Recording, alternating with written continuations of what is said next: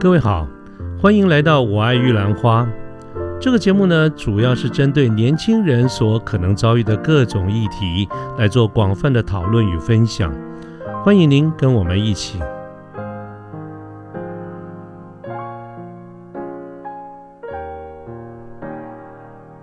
接下来就是想说，就是要跟。主持人还有各位听众聊的就是关于买房子的事情了。哦，这个非常重要，我相信很多的呃听众朋友应该会非常专心哈，非常专注这一块，因为这个对他们也是非常重要。包括我自己，我们常啊不在这个领域，我也觉得什么都不懂啊，所以这点就请知画来带着我们怎么了解一下如何的买房。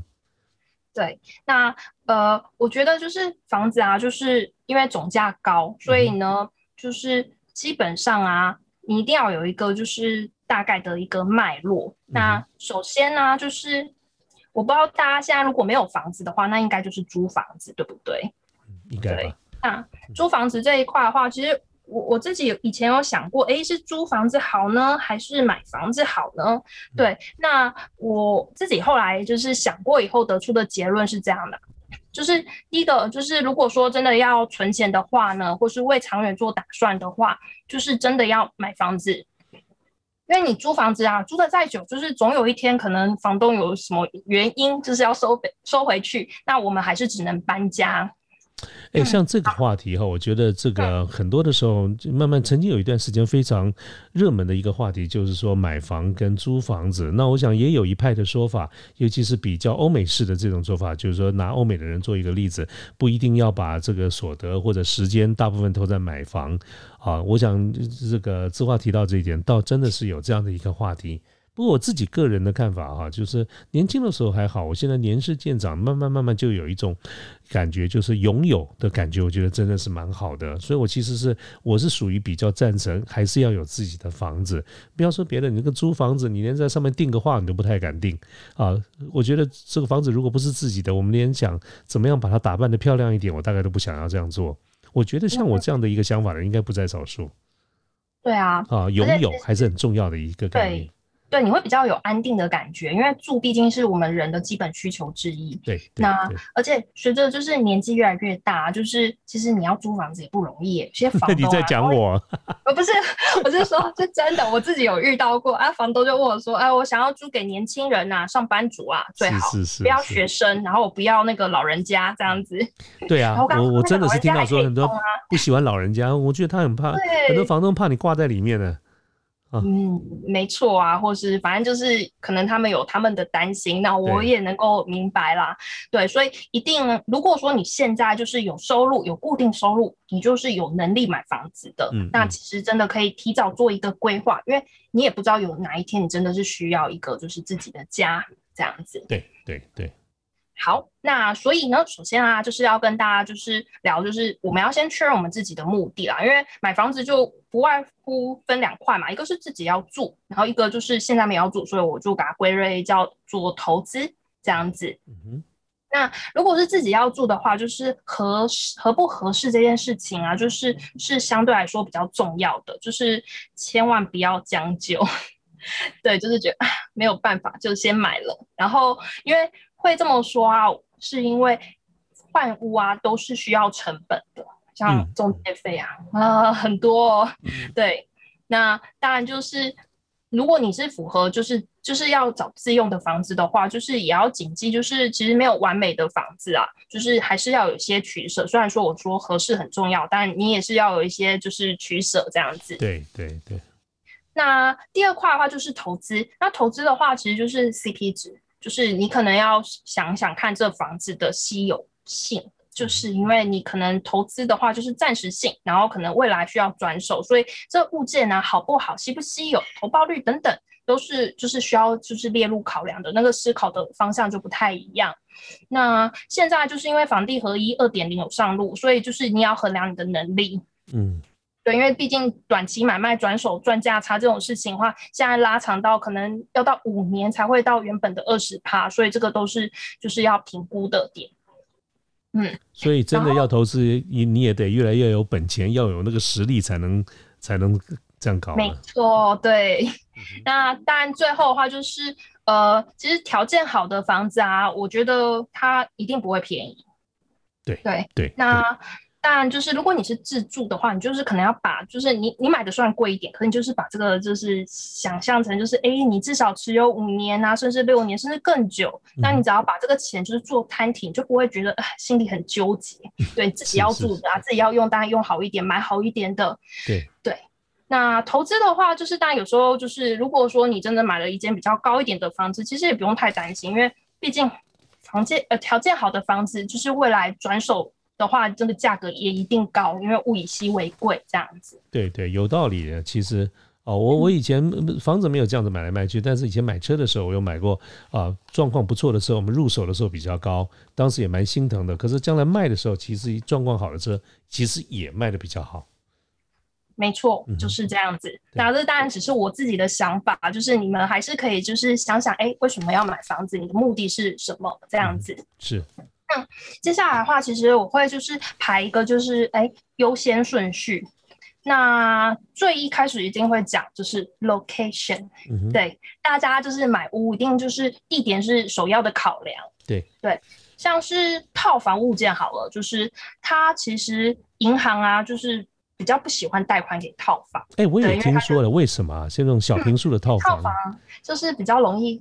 套牢的物件，对他就会怕你还不出钱啊，这样子。所以呢，像是兆丰的内规，因为我之前跟他们行有聊过，他们就是哎，他都会问我说到捷运站多久，然后我就跟他说大概几公尺啊，这样子。他说他们七百公尺以以内的才会做，超过的话他们都不做，这样子。对，所以就是买套房更一定要进捷运，捷运套房这样子。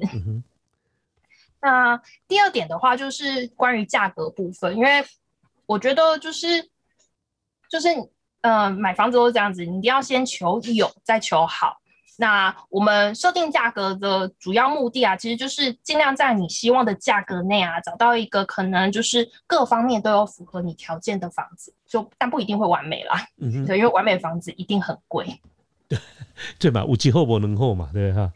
的那空间的部分，我觉得比较就是想要跟大家聊空间呢，就是因为很多人买房子，有些都是成家考量着啊，我要结婚了啊，小朋友，所以要买房子。那当然，这种家庭的需需求的话，其实通常他们需要的都是使用空间要大，要可能三房啊或什么的。但有时候就是毕竟预算又有限，那其实这样的客户啊，我都会建议他们评估看看公寓。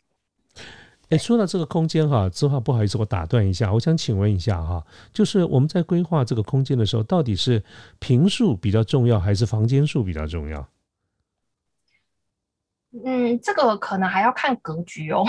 不，就是说，因为有的你看，像现在流行，像最近这一两年都流行小平数嘛，哈。可是呢，那个小平数隔起来都很小。可是有一种说法，就是房间数比平数重要，就是说你你不管平数大小，你隔那个房间数太少了，你就是不够用。啊，那这个假设你房间数够，就算里面很小，你至少塞个小朋友、小鬼还可以撑撑一段时间。所以我确实有听到一些不同的看法，有的人觉得平数是很重要，有人觉得房间数的重要性高过平数。所以我刚才听到你这样讲，我所以才想到说，嗯，跟你讨论一下这样子。嗯，这一块的话，我会觉得就是平数应该是主要考量，因为。假设你你今天的平数就是三房的使用空间，那每个人会根据他自己的需求来隔房间数嘛？就是如果他也两房就够了，他希望大一点，那他就隔两房嘛。所以其实还是回过头来，因为我们毕竟算价计价也是计平数，并不是说你的三房就怎样。对，然后如果当然就是你硬隔出来那种小三房，有时候也是看大家觉得啦，就是哎好不好使用。所以还是回过头来，应该是要看平数。那当然有时候可能它隔两房，也许是因为它格局比较不好，隔成三房或什么之类。所以这个平数之外，还要再评估一下它的格局是不是好的。那有没有机会可能就是改回三房？那这样的话，其实这个物件也在我们市场上是销售得掉的。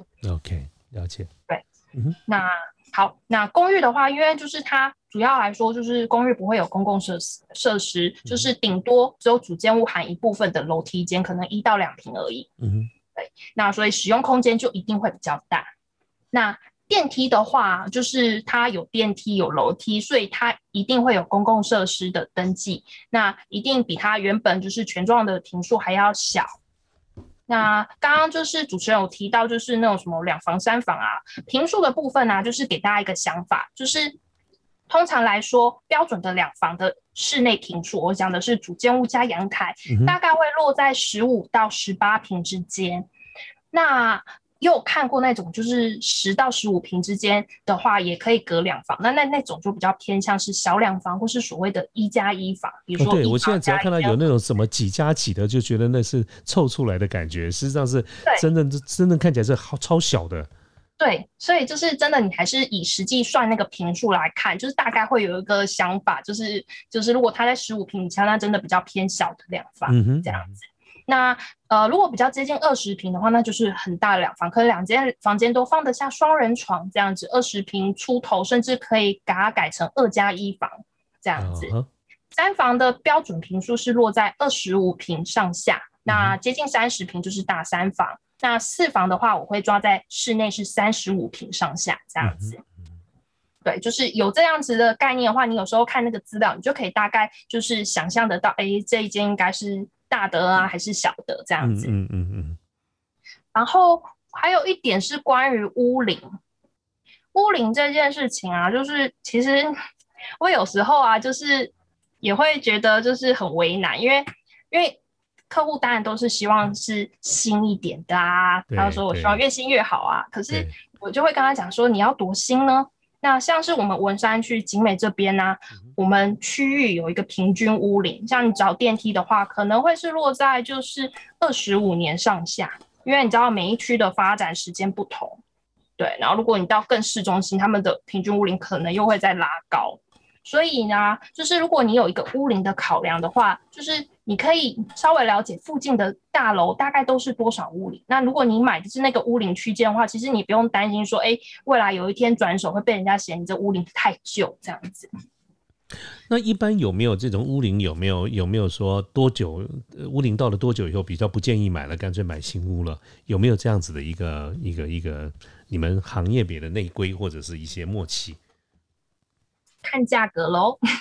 OK，对啊，就是的确啊，有一些中古的电梯啊，他们因为就是低公设比，就是因为以前的电梯在盖，它不一定要两个逃生梯，但现在新的呃法规上路嘛，新房子的话就是他们盖一定要双逃生梯，所以它的公设比才要至少三十三趴起跳。那中古的电梯它因为低公设比，所以有时候单价会高，所以其实我们自己啊有卖过，就是二十几年的，就是。就是电梯大楼，它的单价就是有些人会跟我说，哎，这单价我都可以去买新房子了。那我就跟他说，不一定哦。就是如果你同样的单价，的确买得到新房子，但是你的总价会不一样，因为你要同样的使用空间，你的总价可能，因为我那时候成交那间电梯大楼啊，它是在两千呃三房，它是在两千万以内的。那如果你要同样是变成新的话，那我觉得可能要做到两千五，因为而且公设比又不一样了嘛，对。对对对，所以有时候就看你的选择。是是，我觉得现在好多的公设比都好高，三十几个 percent 啊，那个就觉得把三分之一的钱都放在外面的那个草坪，还有这个停车位也好贵啊 啊，停车位这样算起来都有九平左右。没错，然后当然就是你的管理费啊，就是那些也是新房子就是必须要负担的，对对对，费用。对，所以有些人会选公寓，公寓至少很很少会有收管理费的。嗯嗯。但公寓的平均屋龄的话，可能就会落在四十到五十年之间，相对来说比较旧。是是。那这个就是比较是要需要重新整理啊。我觉得我有时候都会拿人的年龄跟屋龄来比较，就是我都会打比方说，哎，其实有时候啊，你选那种旧的房子也不一定不好，就像是可能他有平常有在保养啊，有打扮啊，就是。他可能看起来的感觉不像他实际的年龄哦，对，就是 就是公寓，如果你有整理过，你从可能有些转手啊，就中间都有整理，其实它的就是屋况各方面就是也不差哦。嗯哼，对，所以这个都还是要看个案来做讨论。是，对，那呃管理的部分的话，我也想要聊一聊，就是因为毕竟我们都说，哎，就是千金买房，万金买邻。对，就是有时候邻居这件事情啊，真的是，就就是就是邻不止邻居啊，就是我说的可能还是像是社区的管理啊、管委会运作的情形啊、公社的状况啊等等，然后还有就是有些人都会看，呃，楼梯间是有摆放杂物之类的，就是这种管理的部分，就是真的这种的话，就是一个是参考公布栏，然后有有些人可能会爬文，那有些人可能会就是问问看，对，那邻居这件事情的话，就是有时候也很难说。就是因为我们通常都会帮你调查说，哎，可能对面是住什么啊，家庭啊，还是什么之类的。可是你跟邻居合不合这件事情，有时候也也是要住进去才知道。这个也真是靠缘分、靠命也。我觉得你们事前也很难去估到底能不能处得好吗？对，这种处得好处不好，我们就不知道了。对，但我们还是主要卖房子啊。嗯哼，嗯哼，对。然后最后一点的话，就是特别的物件，就是呃，我觉得有有时候，如果你你看的房子是比如说像露台户啊，或是那种公寓的一楼，或是你是公寓顶楼，而且甚至有顶架的话，这些都是因为它有多出来的使用空间，都要另外做讨论。嗯哼，对，价格要要做讨论原因是因为他们价格的计价方式可能会不一样。OK，对，是。那因为这些有些是加盖的，多出来的，所以也要注意有没有违建的问题。会爆胎的记录大概是这样子，是，嗯，所以这就是第一个部分，就是我们大概可以排列一些，就是优先顺序，大概可以有几哪些的考量这样子。那其实我觉得有有几块是一定就是就是要留意的，就是呃我刚刚没有讲到的，像是格局、通风、采光还有景观，那这三块啊是我觉得就是如果你今天买房子啊，就是。很难被改变的事情，对，就是如果你这间房子屋况不好，你当然可以装潢重新整理就好了。可是你屋从屋内看出去的景观，那是没办法改变。对对，那个没办法控制啊。对，然后格局差的房子，当然说就是透过装潢可以做调整。可是你知道那种就是三角形的房子啊，或是呃手枪型的，还有我还有看过恐龙形状的房子，就是。我正在想象你讲的那个到底是什么样子，真的有，真的有，就是无奇不有。我也不知道为什么我建商要盖成那个样子。嗯哼嗯，对，格局不好的房子，未来转手性非常的就是看客户。嗯哼，对，就是会需求就是转手度可能会比较差一些，这都是你们要列入考量。就是看缘分了，就对了。对，然后通风跟采光这这事情的话，你一定要到现场看屋，对啊，所以像现在就是疫情的关系，我们也不能带看，其实就是相对来说成交的几率就降低蛮多的。嗯嗯，因为很难很难，就是今天你一间房子就是只看资料啊，各方面啊，没有到现场看屋，你就能做决定的。尤其又是中古屋的话，而且就算网上有照片，它也是一间一间的这样，你还是在看现场比较准。对，就是因为我刚刚讲外面的那个。景观啊，通风跟采光这种事情，嗯哼，就是你你不能是在网络上，或是就算我们现在有那种很很厉害的那种三 D 啊智能赏屋，但还是要到现场看。有些人会看出去，哎，觉得这个角度有壁刀或什么的，我哎看出去有有什么那个叫什么水塔，他就觉得要灌煞这样子。嗯嗯，对，因为这种都是要到现场才能够，因为每个人在意的点不一样。是，对，好。那聊完这一块的话，就是接下来要跟大家讨论关于购物能力了，就就谈钱了吧，哈。对，没错，这个 钱才是重点啊。嗯嗯。对，那钱的部分其实我们都会分成就是两块，一个是自备款，一个是贷款来做讨论。嗯那一般来说啊，就是假设你你是就是首购，首购的定义就是你现在名下没有任何的贷款，就是说你有房子但没有贷款，也算是首购身份。有房子，就是你名下有房子，但是那个房子是轻的，没有贷款的，也算是首购啊，或什么的。对，没贷款就就算是对，算是首购身份。嗯所以呢，首购为什么要特别强调？因为你是首购的话，你的贷款成数是可以拉到最高的。嗯嗯嗯。那我一般首购可以抓到八成。嗯哼。然后有些银行他可能会跟你说，哎，我可以给你到八五成，但有时候要注意，有些的八五成它是可能是抓银行的估价。那你知道银行他们自己内部的估价都会比较保保守，所以它不一定是认你的成交价的八五成，所以我还是会建议说，如果说你的贷款成数啊，就是抓七到八成比较 OK，然后所以自备款就会抓二到三成，就是你就拿一间一千万的房子，就至少啊，你的自备款可能要有两百到三百万之间。嗯嗯嗯，对，其实还不够了，你将来还得再整理啦或者装潢啦，可是你说单纯。贷款这件事情，就至少要有个三成会比较保险哈。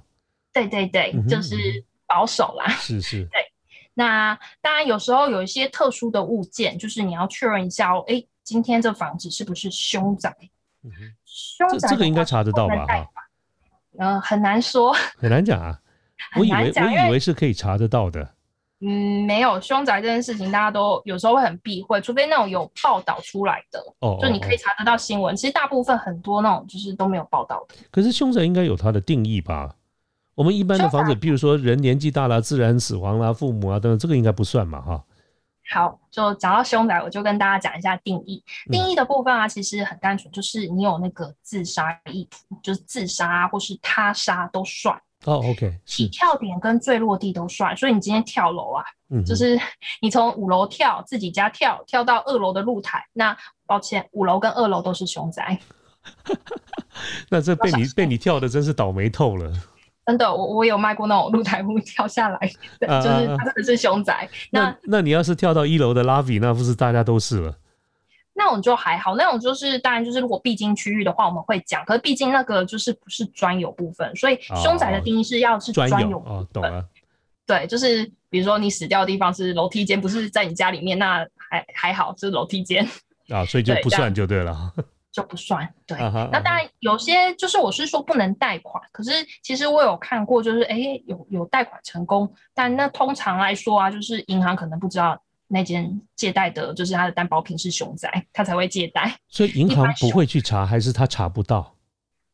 当然就是看银行有，银行通常会去查，可是有时候的确会查不到。OK，嗯，对，所以这个的话就是要小心啊。嗯，对啊，那凶宅当然就是因为不能贷款，所以空可能会是市价的可能五折六折这样子。不能贷款是法律的概念，还是一般银行自己的默契或者内规？银行银行不想带给凶宅，OK 因为就是对，就是他们会就是评估他的担保品嘛。如果今天真的走到法拍程序要卖的话，凶宅就是 大家会出的价格或什么，那个就会降低很多。所以他们当然就是特殊物件就是要了解多讨论。了解。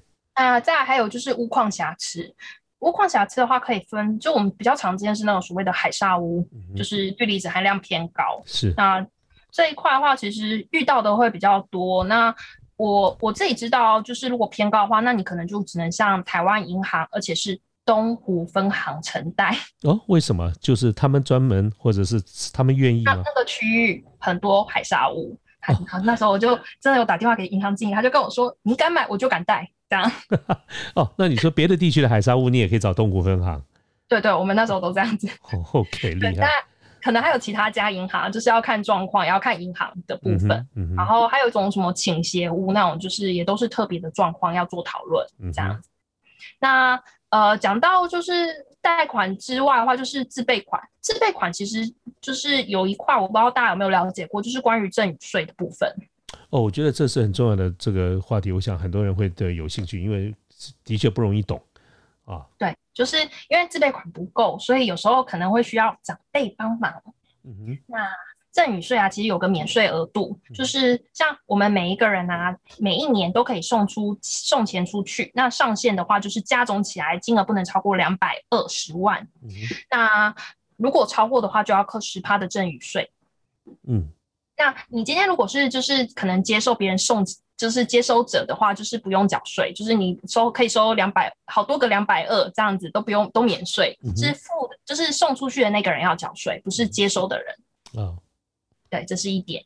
那再来的话就是，呃，因为刚刚前面有提到，我们可能买房子是因为结婚。那如果你今天是因为结婚，然后要购物，那父母啊对你的赠与额度的话，可以再提高一百万，就是可能会变到三百二。嗯嗯，对，所以呢，就是，嗯、这个赠与额度是一个人，所以爸爸三百二，妈妈三百二，加起来就是六百四。的部分就不用交税。哎对，没错。OK，然后再来的话，就是赠与税啊，有时候很多人都会利用年底的时间点，因为在年底的时候啊，就是可以把就是两两两年的那个赠与额度一起用在同一次买屋。嗯哼，对，所以就是你可以把两年的两百二就是用在同一次，因为通常我们呃买房子都会分几期款项，所以就是这样汇入的话就 OK。嗯哼，那呃，就是就是一定要留意的是，就是可能爸妈送你钱啊，一定要是分开来送，就是爸爸那边过来，妈妈那边过来。因为夫妻之间的话是夫妻之间不用课赠与税，所以你要先分配好，再各自送给小孩这样子。嗯哼，对，大概就是这几个重点。那呃，讲完赠与税的话，就是还有一个年限，就是我们通常来说，就是贷款会评估一个是成数，一个是利率，然后一个是年限。那年限的话，就是跟我们借款人的年纪有关了。像是啊，就是因为我们现在平均寿命增长啊，所以其实呃，我觉得可能四十岁啊，或是四十五岁，甚至五十岁，都应该有机会贷款到就是三十年。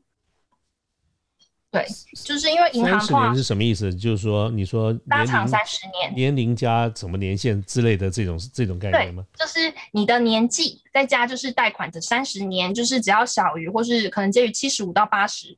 都都是 OK 的，完蛋了，那这样银行一定不贷给我。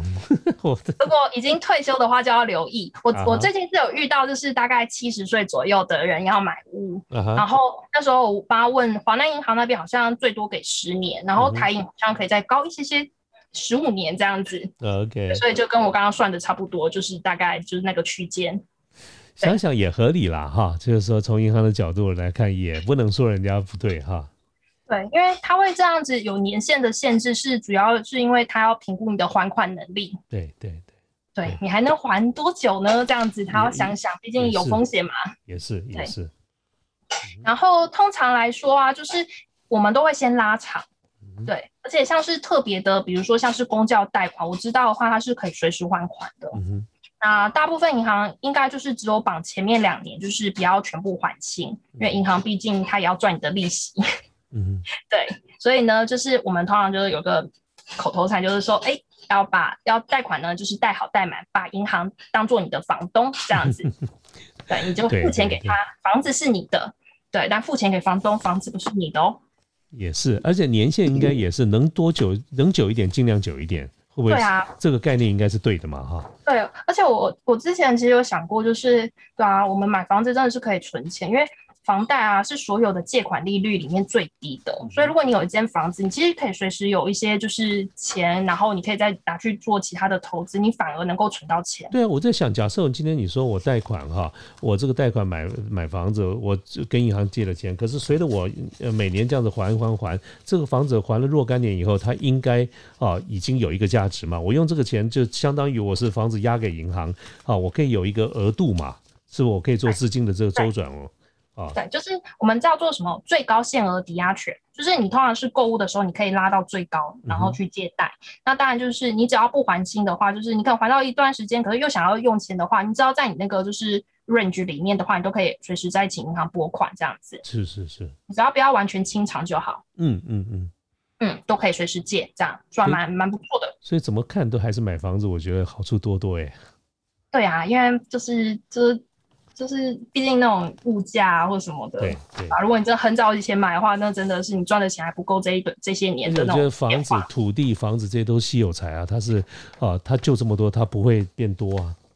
嗯嗯嗯，对。然后最后银行贷款部分要跟大家聊是，就是本息谈，就是每个月还款的金额。那我通常会建议就是最多不要超过你月收入的一半。嗯哼。那一般我们会抓就是二分之一到三分之一之间。是。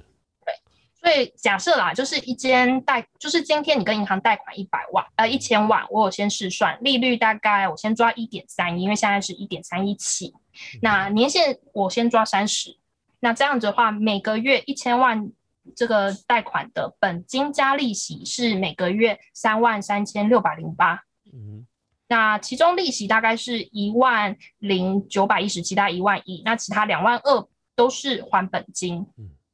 对，所以其实就是你可以评估一下，就是像是这样的收入的话，就是可能是需要要个十万这样子。哦，这个就对很多人而言，十万不算六到十万，六到十万，六到十万，六到那十万算起来，六到十万，呃，蛮蛮蛮大的挑战的。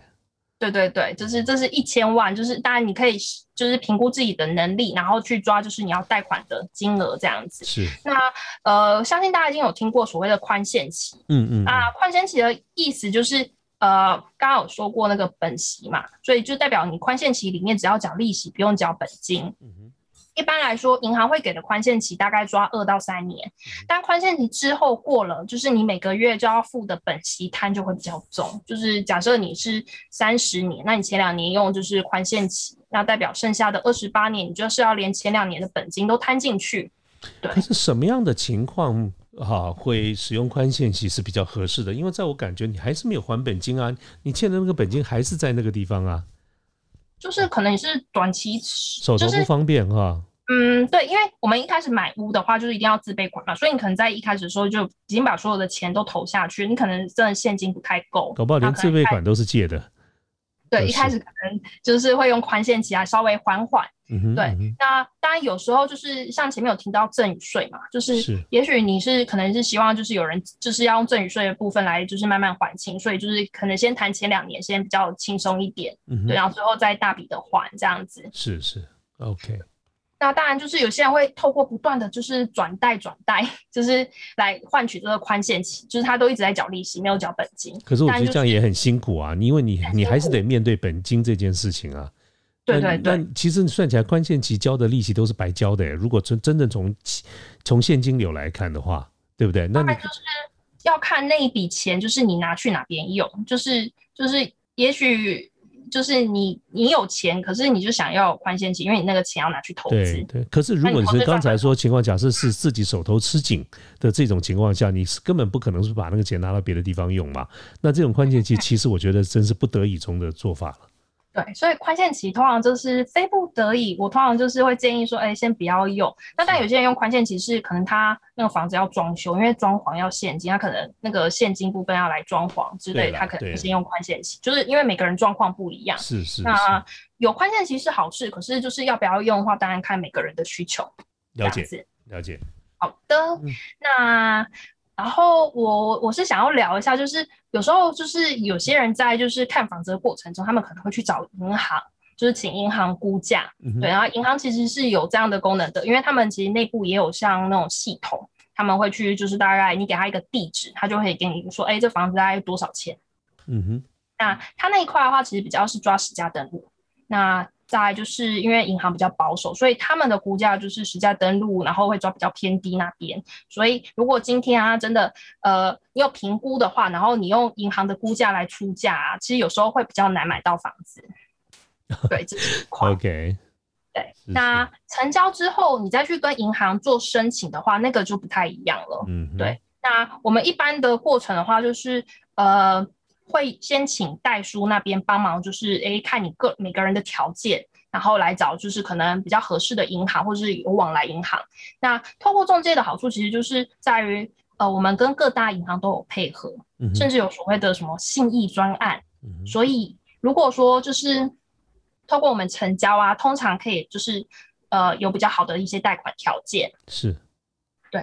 那当然的话就是找。请银行先出估，最后你提申请的话，最多啊只能提三家。嗯哼，对，因为银行你提出申请的话，他会去调你的廉征记录。那廉征记录你这调每调一次啊，他都会留下记录的。所以其实你一段时间不能被调太多次，这样子银行会就是有一些疑心，当然他可能给你条件不会很好。对，哦，所以并不是规定说不可以，只是说尽量不要就是了。对，尽量不要，就是通常都是抓三家，三家其实就差不多了。嗯哼。那哦，因为他们会去拉连针，对，这个就是一个要注意的地方。所以有时候你你真的没有成交房子之前，你也不要随便填什么申请书或什么之类的，就不要让银行去拉连针，就是你顶多给他地址就好了。是是是，对。然后写声明申请书啊，其实大部分银行都会请你提供财力证明。那银行最常见的财力证明就是你的薪资，因为他要确认你有固定的收入，你的现金流够，这样因为每个月都要还嘛，这样子。对对。对，然后再来的话，就是你填写完以后，银行他们有些会对担保品，他们会请专门的估价人员，他们就会到房子去看一下，哎，这屋况如何啊？然后拍门牌啊，拍外观这样子，就是，所以他们虽然说他们有一个就实价登录系统，但他还是会看房子的状况，然后来做一个就是价格的判断这样子。对，然后提醒一下，就是呃，平常就就是要用信用卡，对。对，信用卡就是累积自己的信用的一个方式，但不要就是缴那种信用卡的最低应缴额度，因为那个会有循环利息的问题。因为我们之前有遇到过，就是客人他们就是找缴这种最低的部分，然后贷款部分就有些状况，然后也不要用信贷啊这样子。哦哦，就是哦，信贷也不要是？建议不要啦，嗯哼，对，因为信贷真的那种很高，就是对啊，哦房贷还是比较好的。是是是，了解。那如果条件比较不好的时候，有时候可能银行还会叫你提供保人这样子。对，对，然后公教人员的话，就是一定要善用公教贷款。那公教贷款我知道的话，就是银行其实他们都有所谓的开办费，可是公教贷款好像不用特别有那种开办费，就是真好。对，然后而且你可以随时还款，它真的不绑，完全不绑。对，然后利率又是最低的。然后呃，如果说就是呃什么登记人跟借款人的部分啊，就是你是可以说，比如说呃先生是公教人员啊，可是你房子登记太太，先生是借款人这样子。嗯那只是如果说就是借款人跟登记人不同的话，就是父母跟子女的话，千万不能这样使用，因为这个也会有赠与税的问题。哦哦哦，对，大致来说就说不能说房子登记孩子的名字，然后借款人是父这个这个父母这样子对啊，这样子对，这样就是其实就是在赠予东西给孩子了。OK OK。呃，因为录制时间的关系呢，我们节目是分段的播出的，所以欢迎各位继续收听我们后面的各期节目。